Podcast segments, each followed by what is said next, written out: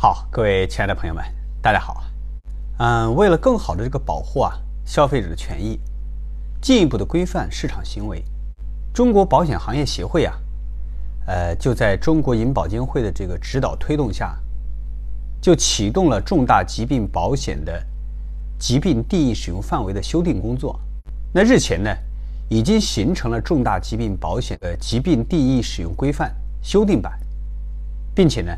近期已经向行业开始征求意见工作，这个具体的变化我们就不详细说了啊。呃，今天呢跟大家谈几点体会。首先呢，第一个呢，重疾险比以前更重了。呃，这次的条款调整啊，最主要的变化就是进一步提升了重疾险的标准。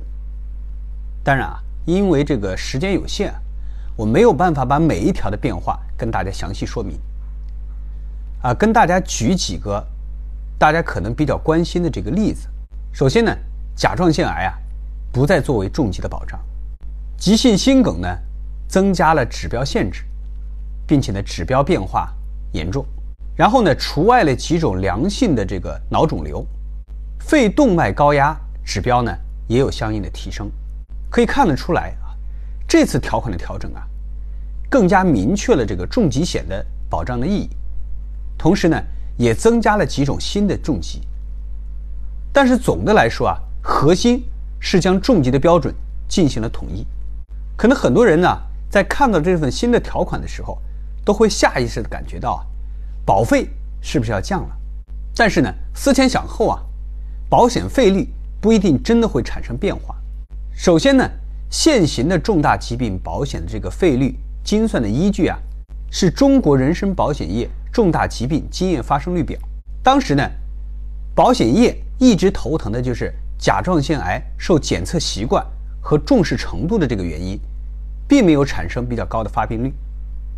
现在呢，去掉甲状腺癌，只不过是将这种重疾的发生率调回到应有的水平，而并不是降低，所以呢，并没有明显的证据啊会支持费率会下降的推断。还有呢。就是条款会更加的复杂，需要更加专业的这种知识来进行解读。这次的重疾险调整之后啊，原来很多的这种重疾名称都增加了“严重”两个字，而严重的标准呢，分别已经对应到条款当中了。但是对于消费者来说呢，更多的时候只关注到重疾的名称，对于涉及到大量专有名词的这种保险的条款的细节。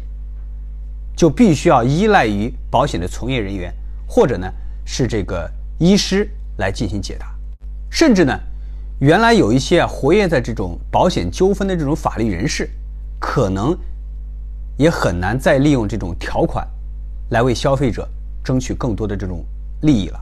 当然，意见稿呢目前也仅仅是一个意见，啊，离政策的落地呢还会有一段时间。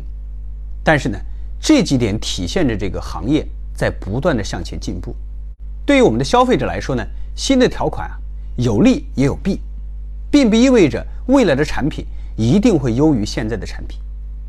我们的消费者呢可以根据自身的需求去选择保险的产品，尤其呢是对轻症保额啊比较关注的消费者，现有的产品可能会更好一些。